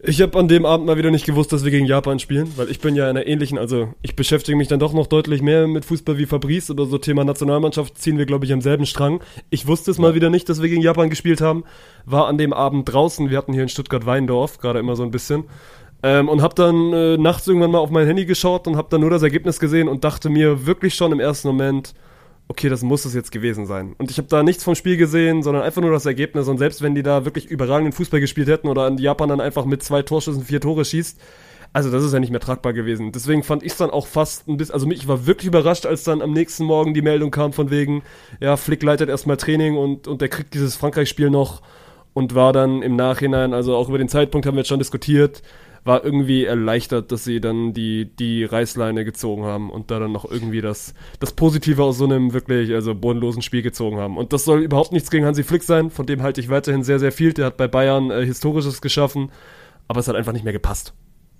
Ja, und grundsätzlich ist es auch richtig, da diese Reißleine zu ziehen. Ich war sehr überrascht von dem Zeitpunkt, weil ich eigentlich schon der festen Überzeugung war, so, yo, du kannst ja nicht während einer Länderspielmaßnahme deinen Trainer rauswerfen. Also, das macht ja überhaupt keinen Sinn. Ähm, ich sollte Lügen gestraft werden, relativ schnell. Ich war mir ziemlich sicher, dass ich am Dienstag äh, noch Hansi Flick auf der Bank sehe und äh, er sich dann mit einem 0 zu 7 gegen Frankreich verabschieden darf, weil ich hatte mir dieses Spiel auch angeguckt. Ne? Ich war mit meinen Jungs unterwegs, wir waren ja noch in Dänemark und deswegen haben wir gedacht, komm, äh, uns geht's so gut, wir brauchen auch mal wieder ein bisschen Downer, um uns auf, die, auf, das, auf das reale Leben vorzubereiten und deswegen gucken wir uns Deutschland-Japan an. Ähm, und dann ging's halt einfach in die Richtung, dass äh, ich vorgeschlagen hatte, okay, für jeden Querpass zwischen Rüdiger und Süle trinken wir einen kurzen. Aber also dann wären wir halt legit in der 28. Rotze voll gewesen. Weil also diese ganze Querpass-Staffette, die da äh, stattgefunden hat, du hast in einer Minute mindestens drei Bälle zwischen diesen beiden Jungs hin und her geschoben gesehen. Und da war halt überhaupt keine Kreativität nach vorne. Da war überhaupt kein Spielwitz, da war überhaupt kein Gedanke mal irgendwie an Offensivfußball verschwendet. Und Japan, die haben es clever gemacht. So, die haben dann auf die Fehler gewartet, die halt Newsflash kommen, wenn du einen Nico Schlotterbeck als Linksverteidiger einsetzt, der wirklich ein geisteskrank schlechtes Spiel hatte, also der wirklich selten so scheiße gespielt hat wie in diesem Spiel, nur Fehler gemacht, defensiv überhaupt nicht vorhanden gewesen, ins Offensivspiel auch nicht mit eingebunden gewesen, Fehlpässe noch und nöcher gespielt, Marc-André Testegen zu Glanztaten gezwungen, ähm, ohne den wird das Spiel übrigens 5 oder 6-1 verlieren, da bin ich mir ziemlich sicher. Ähm, aber nichtsdestotrotz war es dann wieder mal ein Experiment. Wieder mal, nachdem Hansi Flick gesagt hat, ja, okay, äh, jetzt wollen wir uns auch mal äh, festspielen, wir wollen unsere Top 11 finden und wir wollen ähm, die, die beste Elf für, für Deutschland aufstellen. Ja, und dann ziehst du halt einen Joshua Kimmich wieder auf Rechtsverteidiger, was schon während der EM nicht funktioniert hat. Dann ziehst du Nico Schlotterbeck, der noch nie Linksverteidiger gespielt hat, auf LV und dann kann das nichts werden. Also dann kann es überhaupt nichts werden. Und äh, so sollte es dann ja auch kommen. Gut, am Ende waren es die beiden Gnadenstöße, die, glaube ich, dazu dafür gesorgt haben, dass Flick dann auch am Sonntag entlassen wird, weil ich glaube, wenn du mit 2-1 gegen Japan verlierst, dann sitzt Flick gegen Frankreich noch auf der Trainerbank. Nee, aber gut, da sind wir dann anderer Meinung. Ich bin mir sicher oder hätte mir auch weiterhin gewünscht, dass wenn, also er hätte dieses Spiel einfach gewinnen müssen, dann geht's, bei einem Testspiel geht's eigentlich nicht ums Ergebnis. Bei den beiden Testspielen ging es nur ums Ergebnis. Es ging nur darum, irgendwie wieder eine, eine positive Aus Aufbruchsstimmung zu entfachen. Das hat er gegen Japan nicht geschafft. Das hätte er auch nicht geschafft, wenn sie dieses Spiel 1-1 spielen. Und das hätte auch für mich nicht geschafft. Ja gut, wenn, wenn sie es irgendwie denkbar knapp mit 1-0 am Ende nach Hause gewinnen in einem Grottenkick, dann ist es ein anderes Thema, weil es eben nur um dieses Ergebnis ging. Das Ergebnis war bodenlos, das Spiel war bodenlos und deswegen, äh, ja, also habe ich damit gerechnet und habe mich, ja, was ist, gefreut. So, also ich freue mich nicht mal mehr, wenn, wenn da irgendwas passiert, weil ich einfach emotional zu diesem Zeitpunkt neun Monate vor der EM wirklich so maximal weit entfernt von diesem Team bin. Ich habe mir gestern trotzdem 90 Minuten gegen Frankreich rangeguckt, wie, und das finde ich dann auch schon wieder geil, ne? Das ist einfach dieses Abbild von der Gesellschaft. Ich glaube, wenn du dir die, die Zahlen anguckst, es haben, glaube ich, so fünf Millionen das Spiel gegen Japan gesehen und jetzt irgendwie zwölf Millionen das Spiel gegen Frankreich hier, dieses klassische, ja, wenn Rudi wieder auf der Bank sitzt, so, natürlich bin ich am Start, ey. Ich äh, habe auch eigentlich nur darauf gewartet, dass er dann aus dem Nichts Miro Klose einwechselt. so, das wäre alles, was dem Ganzen noch gefehlt hätte. Und keine Ahnung, also wir haben uns da im Stadion schon eine sehr gute Zeit ge gemacht. So, mein Bruder hatte auch eine Trommel mit, da war er oh, sehr geil. Noch. Der hat durchgezogen, er hat 90 Minuten lang getrommelt und hat die Leute auch ein bisschen mitgenommen. Also wir, wir haben da äh, ja, ich will jetzt nicht sagen, die Stimmung wieder zurück. Ey, aber Stimmung war gut gestern. Stimmung war gestern wirklich, also nach fünf Minuten war das erste, es gibt nur einen Rudi Völler, dann gab es 28 verschiedene Laola-Versuche. Also das mhm. hat, also wenn wir jetzt wieder beim Thema Aufbruchsstimmung sind und ich bin gleich wieder der Erste, der auf die Bremse drückt und sagt, äh, bitte mal dieses 2-1 nicht überbewerten. Aber das hatte gestern schon irgendwie wieder ein bisschen mehr nach, nach früherer deutscher Fußballnationalmannschaft ausgesehen. Ja, und vor allem halt von Minute 1 an, ne? Also das muss ich ja wirklich sagen. So direkt in der, in der ersten Szene machen wir ja quasi die Bude. Also Thomas Müller, der den dann wieder irgendwie reinstochert. Aber wir sind explosiv in dieses Spiel reingegangen. Und du hast halt sofort gemerkt, okay, die Jungs haben Bock. Ähm, das lässt jetzt aber natürlich auch offen, okay, so wenn Rudi Völler das schafft, das mit dieser Mannschaft anzustellen, dann kannst du da jetzt doch keinen anderen hinsetzen und Rudi Völler wieder in den Sportdirektorposten zurücksetzen und dass, wenn du mal zwei Spiele in Serie verlierst, dann schon wieder die Rudi Völler Sprechchöre von, von den Rängen kommen. Also eigentlich muss Rudi jetzt weitermachen. Nein. Muss er nicht, wird er nicht und äh, das ist auch richtig so, dass er nicht weitermacht, weil dann sind wir jetzt beim ja. Thema und, und ich drücke jetzt mal ein bisschen auf die Bremse. Ich fand das Spiel gestern gut, ich fand's aber auch, also du hast gemerkt, dass du gegen ein französisches B-Team gespielt hast, was nicht wirklich Bock hatte, da jetzt auch viel entgegenzusetzen. Ich glaube, wenn Frankreich gewollt hätte, dann hätten die uns schon auch noch schwindelig spielen können, weil was wir da defensiv manchmal fabriziert haben, so. Also nur mal Kingsley Coman, was der hier äh, da mit, wir hatten bei uns mit, mit Jonathan, nee, Henrichs war's.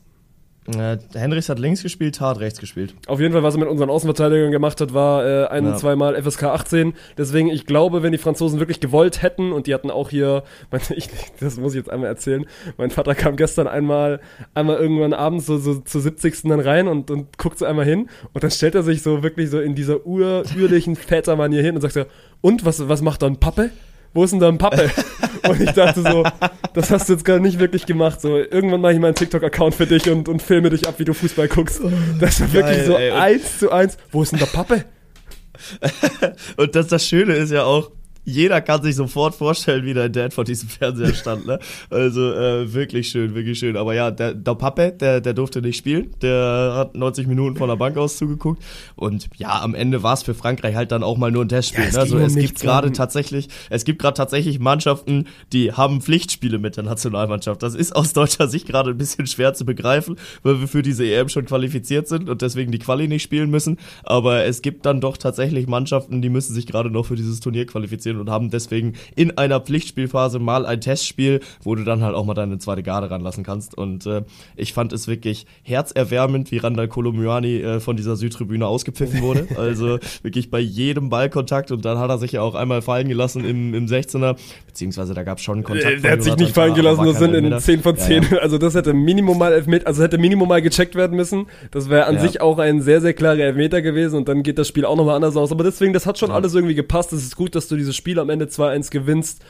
Und dann kannst du dich jetzt mit den nächsten, nächsten Thematiken beschäftigen und wer dann da jetzt irgendwie in, in Zukunft auf der Bank sitzt. Also erster Skandal ist, ich habe meinen Spielplan geguckt, es ist einfach in einem Monat schon wieder Länderspielpause, geht mir jetzt schon wieder ja. tierisch auf den Sack, ohne Witz. Der VfB kommt einmal gut rein in die Saison und dann wird dieser Spielplan schon wieder zerstückelt und dann gucke ich mir in einem Monat hier Länderspiele gegen Mexiko und die USA an fuckt mich jetzt schon wieder ab.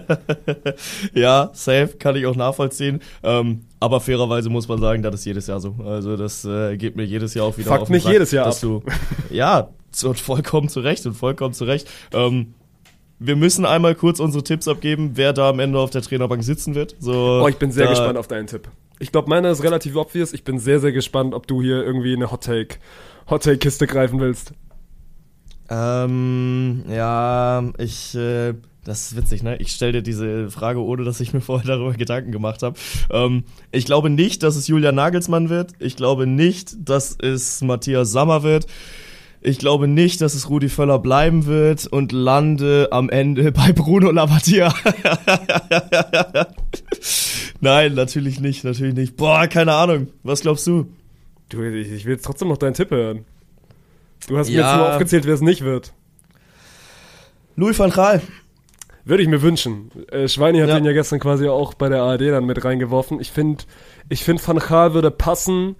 Ich glaube, dass wir am Ende bei Nagelsmann oder, oder bei Hannes Wolf landen. Weil, also, das ist ja dann quasi derjenige, den du sitzen lässt, wenn du einen sitzen lässt. Du lässt, also du lässt nicht Rudi Völler sitzen, du lässt auch nicht. Aber also, bitte Sandro Wagner. Bitte das Sandro ist wirklich schon, wir leben in einer Simulation. Sandro Wagner vor vier Monaten noch wirklich Fußballkommentator gewesen und jetzt dann einfach wirklich DFB-Nationalcoach. Was ist das, Alter? Oh, so geil, Alter. Es ist wirklich so geil. Ich möchte Sandro Wagner bitte für eine EM als Nationaltrainer sehen und dann seine Interviews hören, ey. Das wäre wirklich grandios. Ähm, nee, Nagelsmann kann ich mir einfach äh, aufgrund dessen nicht vorstellen, weil es finanziell absolut keinen Sinn macht. Nee, so, der Uli hat schon gesagt, die Bayern werden sich nicht querstellen. Ja, aber Nagelsmann ist kein Nationaltrainer. So, der ist einer, der, der muss dann jede Woche fordern und der muss jede Woche auch gefordert werden von seinen Jungs. Das sehe ich nicht. Ähm, Hannes Wolf wäre die DFB-typische Lösung. Ich sehe ein Szenario, in dem es Stefan Kunz wird. Weil ja, das wäre das andere, das wäre das andere DFB-typische ja. Szenario. Der muss aber erstmal ja. noch bei der Türkei rausgeflogen, also oder rausgeworfen werden. Ist kurz davor. Ja, deswegen, ich, boah, ich weiß nicht, mit welcher Lösung ich mir da am Ende, am Ende irgendwie anfreunden werde. Ich bin, also nach dem Spiel hast du jetzt ja gesehen, die Mannschaft kann es eigentlich, und, aber trotzdem ist die Mannschaft für mich weiterhin keine, also gut, wo, wo ordne ich sie ein? Top 5 Europa-Team. Also für mich, Frankreich ist davor, England ist davor, Belgien ist davor, Italien ist davor, Spanien auch gerade eine schwierige Phase, aber sind eigentlich auch noch davor und dann kommst du irgendwie so an sechster, siebter Stelle und da ändert sich jetzt in den nächsten neun Monaten auch erstmal nicht so schnell was und dann ist es für mich auch egal, ob du da jetzt irgendwie einen Hannes Wolf oder einen, oder einen Louis van Gaal hinsetzt. Bei van Gaal spricht halt, ey, der, der weiß, was er mit Turniermannschaften anstellen muss, also der hat das jetzt gezeigt. Erinnere dich mal an die Holländer WM 2022, die verlieren im Elfmeterschießen gegen, gegen Argentinien, also waren auch da ganz, ganz dicht davor vor einem, vor einem großen Wurf. Van Gaal hat dann halt, also bei dem kommt halt dieses, ey, Erfahrung und Nagelsmann hat dann schon auch, ey, mit vielen Bayern-Spielern auch keine so gute Vergangenheit gehabt. Deswegen, das ist dann wieder ein Punkt, was ich da ein bisschen mehr beißen würde. Und Hannes Wolf ist halt, was das angeht, irgendwie noch ein bisschen unverbraucht. Klar, der hat mal ein bisschen beim VfB und ein bisschen bei Leverkusen was gemacht in der Bundesliga. Aber so diese ganz, ganz großen Spieler kennt der alle noch nicht. Und deswegen glaube ich, obwohl der jetzt von den, von den Medien fast noch also ein bisschen rausgelassen wird, weil da liest du ja viel, also super viel Nagelsmann, du hast davor noch super viel Klopp gelesen, bevor er dann abgesagt hat. Den Namen Hannes Wolf habe ich fast ein bisschen äh, zu, zu wenig gelesen weil das bietet sich ja eigentlich an. Also, und der kann ja, ja dann trotzdem jetzt irgendwie diesen, diesen Rückenwind mitnehmen. Ich bin mir, und ich bin mir sicher, dass es Rudi Völler nicht wird. Wenn es Rudi Völler wird, ich würde das mit Kusshand nehmen, einfach nur für die Storyline. Wäre das eine geile ja. Geschichte, wenn Rudi Völler ja. uns bei der Heim-EM coacht. Aber das werden sie, glaube ich, leider nicht machen. Ja, ich glaube auch nicht. Ähm, Hannes Wolf ist mir zu unbeschrieben als Trainerblatt. Deswegen glaube ich, wird er diese Nationalmannschaft nicht trainieren und ein Julian Nagelsmann genau diese Bayern-Thematik, die du gerade angesprochen hast. Ich bin immer noch der festen Überzeugung, dass der ein Riesenproblem mit Manuel Neuer hatte, weil wir erinnern uns zurück und ja, da Neuer wird doch, glaubst du, okay, nächstes Jahr, glaubst du, Neuer wird Heim im Spielen? Ja, also wenn, wenn Nagelsmann Trainer wird, garantiert nicht. Ähm, und bei einem anderen Trainer kann ich es mir schon vorstellen, aber da war ja auch das Thema, dass er seinen, seinen Torwarttrainer da einfach ungefragt entlassen hat, sofort als er sich verletzt hatte. Und war für mich persönlich der Todesstoß, der den Nagelsmann sich selbst da verpasst hatte, weil ein Manuel Neuer hat halt viel zu sagen bei äh, den Bayern und ein Manuel Neuer hat auch in der Nationalmannschaft fucking viel zu sagen. Und ich glaube, einfach aus vielen Gründen nicht an Nagelsmann. Ähm, und Louis van Gaal, ich würde mir gerne den Tulpengeneral wünschen, wie er dann auf pissige Fragen reagiert, weil, äh, ob Rudi Völler nicht äh, es besser gemacht hat in seinem einen Spiel gegen Frankreich. Äh, mal gucken. Was glaubst du, wie lange brauchen die? Also glaubst du, die kriegen es hin bis dann, also ich glaube Mitte Oktober geht es ja dann weiter? Muss ja eigentlich. 100 Prozent. Muss ja, ja eigentlich. Ja, 100 Prozent. Also ich glaube, es wird in den nächsten zwei Wochen eine Entscheidung geben. Und bin ich auch gespannt drauf. Also ist dann ja auch nochmal was, wo man sich dann nochmal über die Nationalmannschaft unterhalten kann. Aber jetzt würde ich mal sagen, genug damit. Und wir haben wieder NFL. Hast du NFL geguckt das Wochenende? Hast du geweint am Wochenende, ist ja die Frage. Boah, ich habe äh, mit einem lächelnden und einem weinenden Auge natürlich geguckt, weil A, meine Green Bay Packers haben rasiert, B, mein Neulieblingsteam äh, der New York Jets hat es auch dramatisch gewonnen, aber C ist jetzt nicht mehr mein Lieblingsteam, weil Aaron Rodgers Saison aus. Kannst du dir wirklich nicht vorstellen. Das kannst du dir ja. nicht vorstellen. Ich habe eine geile Statistik gesehen, ich weiß nicht, ob die jetzt durchrecherchiert war, aber da wurden einmal die Stunden, die in der Offseason quasi medial im Fernsehen, bei ESPN, glaube ich, über Aaron Rodgers, also quasi berichtet worden sind, wurden dann quasi einmal gegenübergestellt zu diesen, wie viel, wie viel Minuten waren es am Ende? Anderthalb Minuten. Das waren vier Snaps. Also vier das Snaps, vier irgendwie Snaps. anderthalb Minuten Spielzeit, die Aaron Rodgers dann auf dem Feld steht, nachdem er sich dann jetzt ja leider seine Achillessehne gerissen hat. Äh, ja, die, die große Story der Offseason geht am Ende 90 Sekunden dann wirklich auf dem Spielfeld und die Jets stehen jetzt quasi wieder ohne Quarterback da. Gewinnen das Spiel dann hinten raus, wirklich ein wildes Spiel gewesen, mit dann quasi ja. in der Overtime noch hinten rausgezogen gegen die Bills. Generell, wenn du, also wir, wir können die NFL kurz einmal abreißen, aber machen jetzt heute generell nicht mehr so lange. Es ist ein wilder erster Spieltag gewesen. Was da schon wieder alles passiert ist, kannst du, da hättest du auch wieder eine halbe Stunde drüber reden können. Ja, 100 Prozent. Und das wäre auch äh, mehr als verdient gewesen, weil überhaupt, wie wir in diese Overtime reingekommen sind, ähm, war ja ein, ein Kick gegen den Pfosten. Also es war ein Field Goal Attempt und der geht dann wirklich also beim Fußball wäre es halt in den Winkel geschossen, aber in der NFL geht er halt gegen den Posten und fällt dann gerade irgendwie hinter, äh, hinter der Stange runter, geht dann durch 16-16 und mit einem Punt-Return von einem Rookie, äh, jetzt muss ich gerade nachgucken, wer das war, das war Xavier Gibson, kommst du dann zu deinem ersten Touchdown und gewinnst dieses Spiel als äh, New York Jets. Ähm, aber hast natürlich einen Riesenverlust zu verzeichnen. Und ich muss auch sagen, ich hätte es gerne gesehen. Also ich hätte Rogers gerne halt mal in seinem, in seinem neuen Team gesehen, wie er dann auch über eine ganze Saison performt. Und jetzt wird natürlich darüber geredet, okay, wer kann ihn ersetzen? Da schweben Namen in der Größenordnung Colin Kaepernick im Raum. Da schwebt auch ein bisschen Tom Brady drüber, der sich dann halt auch zu, zum kompletten Obst machen würde, wenn er jetzt A, das Retirement vom Retirement vom Retirement vom Retirement vom Retirement announced und B dann am 13. November gegen das Team spielt, in das er sich eingekauft hat. Es wäre das allererste Mal, dass ein Owner gegen sein eigenes Team spielt und das würde ich schon gerne sehen. Äh, ja, wird natürlich nicht passieren, aber ist natürlich also ja. schöne schöne Storyline. Wir können also wir, lass jeder darf sich ein Spiel aussuchen, worüber wir einmal kurz reden. Ich suche mir zwei mhm. aus. ja, ich fange an, danke Ich fange an mit den, mit den Lions gegen die Chiefs, was heftig war. Mit, mit Amon St. Brown, deutscher Receiver, der schon wieder abgeliefert hat, die Chiefs. Ich weiß nicht, ob du den Clip gesehen hast. Es gibt hier Kollege Nick, in den, in den USA. Das ist so jemand, entweder den liebt man den oder man hasst ihn. Ich bin eher Letzteres, der sich immer mit äh, Hot Takes à la Bank aus dem Fenster wirft. Der hat sich ein, das ist schon wieder so eine Der hat sich ein Tattoo ne? stechen lassen. Der hat sich ein Tattoo stechen lassen von wegen, ja, die Chiefs werden 20 und 0 diese Saison gehen und mal wieder also ungeschlagen Super Bowl Champion werden. Die Chiefs Perfekt, stehen nach Digga. einem Spiel 0 und 1 und der musste sich, musste sich ordentlich was anhören. Das ist mein erstes Spiel. Also die Saison ist mit einem absoluten Upset gestartet und die Lions, ey, die können echt Spaß machen, nachdem die wirklich so ja. über die letzten Jahre Jahre so immer so Best, oder also das Best von unten waren, weil die haben wirklich schlecht gespielt. Und Spiel 2 habe ich mir dann live angeguckt, können wir gleich auch nochmal kurz reden. Ich weiß nicht, ob du hast du schon ein bisschen was von RTL NFL mitbekommen?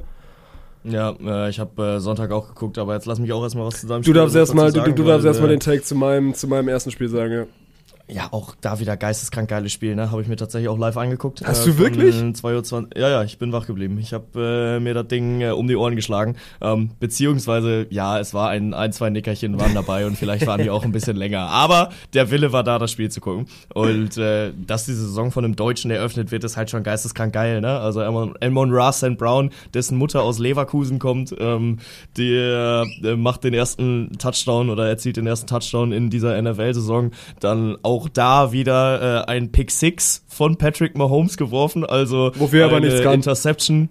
Äh, ja, aber eine Interception, die halt direkt zu einem Touchdown führt und dann äh, die diese Interception dann halt auch noch auch wieder von einem äh, Rookie, von einem, der gerade sein erstes NFL-Spiel aller Zeiten spielt, äh, Brian Branch. Ähm, ja, da war schon wieder eine äh, ne ganze Menge drin. Okay, wenn du sagst, du hast Sonntag geguckt, ich habe Sonntag nur das, das letzte Spiel oder dann irgendwann, ja, genau, quasi die Abendsession mitgenommen. Jetzt dir also erster Eindruck? RTL muss sich noch finden. Also grundsätzlich, sie gehen natürlich all in und äh, ich finde, grundsätzlich machen sie es auch eigentlich ganz gut, dass sie dann halt auch quasi wie wir bei Spontan mal mit einer Facecam arbeiten und dann nebenher auch mal die Kommentatoren zeigen gerade ein Jan Stecker hat nicht so gewirkt, als hätte er sonderlich Bock auf seinen äh, Co-Kommentator gehabt und äh, wirkte teilweise etwas lustlos und die, ihm hat diese Facecam nicht gut getan und ich bin kein Freund vom RTL-Ecke. Ja, also diese RTL-Icke, da will ich mir noch gar kein großes Meinungsbild drüber, drüber machen, weil, also dem muss man mal Zeit geben, der kriegt natürlich also am ja, meisten natürlich. Hate ab, weil das ist ja quasi die einzige Position, die du nicht übernommen hast und dass du da dann erstmal irgendwie neue Wege gehst. Dem gebe ich erstmal ein bisschen Zeit. Natürlich kann er in diesen ersten Wochen noch nicht mit Icke festhalten, also mit irgendwie an Icke rankommen, aber das ist auch einfach schwierig, weil Icke sich natürlich auch selbst irgendwie zu einer Marke zelebriert hat und da halt ein also ein neues Genre im Fernsehen für sich, für sich geschaffen hat. Ich habe von, von Stecker noch gar nichts gesehen. Ich habe mir Sonntagabend hier die Chargers gegen die Dolphins angeguckt, wo das Spiel natürlich geliefert hat. Am Ende geht glaube ich 36, 34 für die Miami Dolphins aus. Geil. Zusammen mit, mit Izume und, und Schmiso. Und das habe ich sofort wieder geliebt. Und weil, ja. weil Schmiso jetzt ja auch eine ganze, ganze Zeit raus war, ich liebe diese Connections zwischen den beiden. Ich glaube, so, also der Coach Izume ist einer der, der einfachsten, mit dem du, glaube ich, jemals kommentieren kannst, weil, also, der weiß einfach, was er macht und der weiß auch, dass er das gut macht und ich fand die Kombination mit Schmieso wirklich perfekt, deswegen da hat mich RTL NFL schon irgendwie abgeholt. Ich fand, sie haben weniger Werbung gemacht wie ran NFL, also sind viel, viel mehr draufgeblieben, das fand ich auch noch, auch noch positiv. Und deswegen, äh, kommt mir dieser, dieser Auftritt, weil er wurde natürlich auch wieder phasenweise irgendwie im Internet zerrissen von wegen, ja, und was macht jetzt hier diese, diese Jana Wosnitzer eigentlich da und brauchst du die denn überhaupt und äh, ja, alles hier schön auf, auf groß angelegt, aber am Ende will ich doch lieber meinen, meinen Run NFL. So negativ fand ich es nicht. Ich fand, RTL hat das wirklich, ja. wirklich, also fein und, und auch wirklich, also an, an manchen Stellen einfach besser gemacht wie Ran NFL. Und ich äh, habe da zumindest mal nach diesem ersten Wochenende doch, also doch durchaus Bock auf die neue Saison. Ja, setze ich ein Plus eins drunter. Also grundsätzlich, klar, Leute finden was Neues immer scheiße. Da kannst du machen, was du willst. Äh, sobald es neu ist, wirst du da erstmal für auf die Fresse kriegen und es wird sich aber über die Zeit etablieren. Da bin ich mir auch relativ sicher. Ja, und am Ende des Tages finde ich es halt eigentlich auch ganz geil, dass du dann äh, nochmal eine andere Position mit der Jana Wosnica damit reinbringst, ähm, dass du dann halt auch äh, vors, äh, vor das RTL-Gebäude in Köln quasi schaltest und die da halt auch wirklich einfach einen riesen äh, Footballpalast aufgebaut Sieht schon geil haben. aus, ja. Auch, ja äh, das, das kann was und das, das hat auch eine ganze Menge. Ich habe mich sehr darüber gefreut, Bushis Stimme wieder beim Football zu hören und äh, ja, würde sagen, damit können wir diese Woche NFL dann auch beenden, weil da steht äh, auch wieder eine ganze Menge an.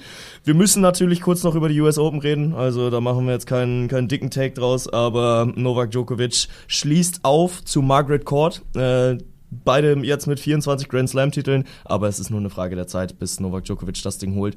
Ich habe vor der Saison gecallt, er wird den Grand Slam schaffen, hat er nicht geschafft. Da war ein gewisser Carlos Alcaraz äh, in, in Wimbledon dazwischen, aber drei aus vier Grand Slam-Titeln ist ganz großes Tennis. Und ich hätte weiterhin super gerne dieses Finale gesehen. Also zwischen Alcaraz und, ja. und Djokovic. Am Ende schlägt den Medvedev auch in einem heftigen Spiel. Ich habe nur die Highlights gesehen, aber Medvedev gegen Alcaraz hat auch schon äh, massiv gebockt. Und dann hat das Finale ja, also ich habe mir fast auch fast noch ein bisschen mehr von Medvedev erhofft, weil das war ja jemand, der auch zumindest mal in der Vergangenheit Djokovic fordern konnte. Also im, im seltensten Fall schlagen, aber auf jeden Fall fordern konnte. Es war ja dann hinten raus schon relativ deutlich. Für mich war dann, also was Djokovic natürlich dann nach dem Spiel gemacht hat hier mit, mit Kobe und, und der 24, das also fand ich echt unfassbar emotional und hat mich dann auch wirklich, wirklich voll bekommen. Und ich bin jetzt nicht der größte, nicht der größte Joker-Fan, aber das habe ich ihm irgendwie 100% abgekauft, weil er dann auch wirklich zu seiner Zeit, glaube ich, auch echt dicke mit, mit Kobe war. Also das waren zwei, die sich echt ja. auch verstanden haben und das war dann, dass das dann natürlich auch sein 24. den holt er, holt er in den USA, das passt dann auch irgendwie schon wieder. Ähm, aber ey, er ist wieder, er ist wieder, wieder ganz, ganz oben. Und bei, bei Alcaraz ist es wieder das Ding, es gibt einige, die sagen, ne, Alcaraz hätte ihn dann vielleicht in dem Finale auch mehr fordern können. Da sage ich, ja gut, aber Alcaraz steht halt nicht in dem Finale, so, wo, warum musst du dann drüber reden? So, und der wird ja noch genug, genug Möglichkeiten haben, dann, dann Djokovic zu fordern. 24 voll gemacht. Ich glaube, äh, ich bin da, bin da mit dir einer Meinung, die 25 wird auf jeden Fall noch irgendwann folgen und dann ist er alleine ganz, ganz oben. Und das hat er sich dann auch einfach verdient. Und wir können einfach froh sein, dass wir dabei gewesen sind. Das ist diese Mamba-Mentality, ja. die ein gewisser Herr Kobe Bryant mal ins Leben gerufen hat. Und äh, ja, war, äh, war dann doch ein emotionaler Sieg. Also der 24. wird ihm, glaube ich, noch länger im Kopf bleiben, eben aufgrund dieser ganzen Storylines. Er hat natürlich viel darüber geredet, dass es für ihn ein absoluter Kindheitstraum war, äh, dann jetzt überhaupt mal über 24 Grand Slam-Titel reden zu dürfen. Hätte er sich nie erträumt. Und ja, ist... Äh, auf dem Weg, die Debatte natürlich weiter zu befeuern, wer denn der Größte aller Zeiten ist. Da wird jeder seine Meinung haben und jede Meinung hat auch ihre, ihre Berechtigung. Ähm, am Ende des Tages scheitert er knapp am, am Grand Slam, habe ich ja gerade gesagt. Äh, den hat zuletzt Rod Laver im Jahr 1969 gepackt. Ich hätte tatsächlich gedacht, das äh, wäre schon mal wieder früher passiert, aber tatsächlich nicht. Und äh, auf der Damenseite äh, dürfen wir natürlich auch noch drüber reden, dass Coco Gauff bei den Damen äh, für Aufsehen gesorgt hat. 19 Jahre jung, Grand Slam-Gewinnerin, als US-Amerikanerin die US Open gewonnen. Das erste Mal seit 2017 wieder passiert. Von daher dicke Shoutouts. Äh, ich glaube, es war Barack Obama, der dann getweetet hat, die Zukunft des amerikanischen Tennis äh, sieht, sieht groß aus, sieht, sieht goldig aus. Also ist der Riesenunterschied zwischen Damen- und Herren-Tennis bei den Damen gefühlt. Also, und auch wenn ich es wirklich, da lasse ich Hosen runter, ich, ich verfolge es null. Ich gucke mir dann natürlich, also die, die Gewinner kriegst du irgendwie mit. Aber da ist ja eine Durchlässigkeit drin, da passiert so häufig, dass du dann irgendwann mal diese, diese Cinderella-Story hast und wo sich dann irgendwie mal die 19-, 20-Jährige durchsetzt und dann auch vor allem diese Riesenturniere gewinnt. Und bei den Herren ist es dann halt am Ende irgendwie Djokovic und natürlich Alcaraz ist auch, wie alt ist der, 21? Also ist ja auch noch ein, mm, ja, ein sehr, sehr junger Hüpfer. Sogar. Oder, oder noch jünger. Aber dass, dass du diese Durchlässigkeit hast oder dann einfach diese verschiedenen Namen, das finde ich dann schon irgendwie. Also auf eine gewisse Art und Weise fehlt dem Damen-Tennissport aktuell natürlich. Die hatten auch mit Serena und, und Win, Venus so, die hatten natürlich auch ihre absoluten Superstars, die fehlen halt gerade und deswegen gucken, glaube ich, auch viele immer so ein bisschen jetzt eher in Richtung Herrenkonkurrenz, weil du da gerade einfach noch so, also einen absoluten Goat am Performen hast. Aber äh, das ist, ne, also kannst du auch anders sehen. Du kannst dann natürlich auch so dieses ja. Damenteilnehmerfeld und sind natürlich auch geile Storylines, wenn du dann immer irgendwie so ein, zwei, ein, zwei wirklich heftige Upset-Potenziale hast, die sich dann durch so ein Turnier spielen. Deswegen, also das soll, soll in diesem Podcast auch auf keinen Fall zu kurz kommen. Ja, und vor allem ist ja auch einfach schön, dass du es dann vorm Spiel nicht predikten kannst, weil, also ganz ehrlich, wenn du halt ein Turnier spielst, dann kannst du einen Fünfer drauf wetten, dass Novak Djokovic ins Finale kommt und äh, wenn die Wettquoten fair sind, kriegst du 5,05 Euro zurück. Also es ist halt einfach ein, ein, absolut sicheres Ding und das macht den Damen, macht Damen-Tennis ja auch durchaus attraktiv. Also finde ich auch, dass es äh, schöne Stories sind, die da geschrieben werden. Eine nicht ganz so schöne Story, die jetzt in der Tenniswelt gerade ihre Runden macht, ist Simona Halep. Die äh, wurde wegen Dopings für vier Jahre gesperrt, hat jetzt erstmal Berufung eingelegen, äh, eingelegt, aber ja, das äh, als kleine Newsbeitrag äh, am, am Rande äh, verfolgen wir natürlich, was da noch weiter passiert. Ähnlich wie bei Paul Pogba, der ja auch äh, mit dem Doping-Verdacht erstmal vorläufig gesperrt wurde und da wird jetzt gerade so ein bisschen ermittelt. Juve zahlt ihm kein Gehalt mehr. Ob der arme Paul sich jetzt noch Abendessen kaufen kann? Man weiß es nicht. Man weiß es nicht. Ich denke ja mal schon. Und dann äh, mache ich noch abschließend mein Fahrradtag. Es wird gerade noch die Vuelta gefahren in Spanien. Da ist Wingegaard. Also, boah, ich bin gespannt, ob er es jetzt tatsächlich noch schafft. Also Tour und Vuelta hintereinander zu gewinnen, haben noch nicht so viele geschafft. Aktuell ist er, ist er da noch nicht ganz, ganz vorne. Sein Teamkollege Sepp Kass führt das Ganze gerade an. Roglic hat heute eine wichtige Bergetappe gewonnen. Aber da geht es jetzt quasi auch noch in die, in die letzte spannende Woche. Wingegaard könnte da Historisches schaffen. Und das ist eigentlich die perfekte Überleitung für Bengt, euch zu erzählen, was außer Bayern gegen Leverkusen am Freitagabend noch so los ist. Boah, das wird so ein geiles Spiel, ne? Also, ich ihr habt wirklich, wirklich ein paar, ja. ihr habt ein paar Fußball-Matchups dieses Wochenende dabei, die äh, sind lohnenswert einzuschalten. Da haben wir natürlich Bayern gegen Leverkusen äh, mit der großen Storyline Harry Kane gegen Victor Boniface. Dann haben wir in Italien das Derby della Madonnina. Da wird dann auch mal wieder gesungen, che confusione, Sara perché ti amo. Ähm, aber ansonsten kann man sich natürlich auch abseits noch mal ein bisschen umgucken. Es wird wieder NFL gespielt, es wird wieder Auto gefahren, die Formel 1 ist zurück äh, und macht halt in Singapur, aber es ist auch tatsächlich wieder Champions League Zeit, denn äh, in der Handball Champions League geht es los und das nutze ich jetzt einfach auch mal, um da ein bisschen Eigenwerbung zu machen, denn äh, für und mit der EHF wird da dann auch wieder ein Podcast gestartet. Erstmal geht's morgen, für uns morgen, für euch heute äh, am Donnerstag mit einem Watchalong los. Auf twitch.tv slash home of handball sind wir ab 1945 live und gucken uns das Spiel vom aktuellen Champions League Gewinner an. Das äh, darf man auch nochmal so unterstreichen. Magdeburg spielt gegen Westbrem. Das wird ein geisteskrank gutes Spiel. Ich habe richtig viel Bock drauf, weil Westbrem bei den ein oder anderen tatsächlich als Titelfavorit gesehen gesehen wird. Und äh, Magdeburg musste da als äh, amtierenden Champions League-Sieger natürlich auch mit reinzählen.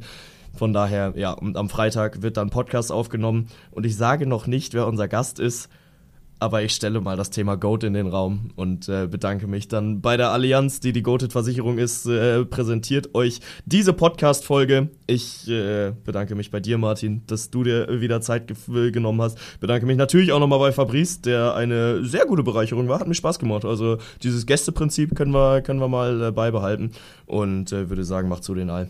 Zugemacht. Tschüss.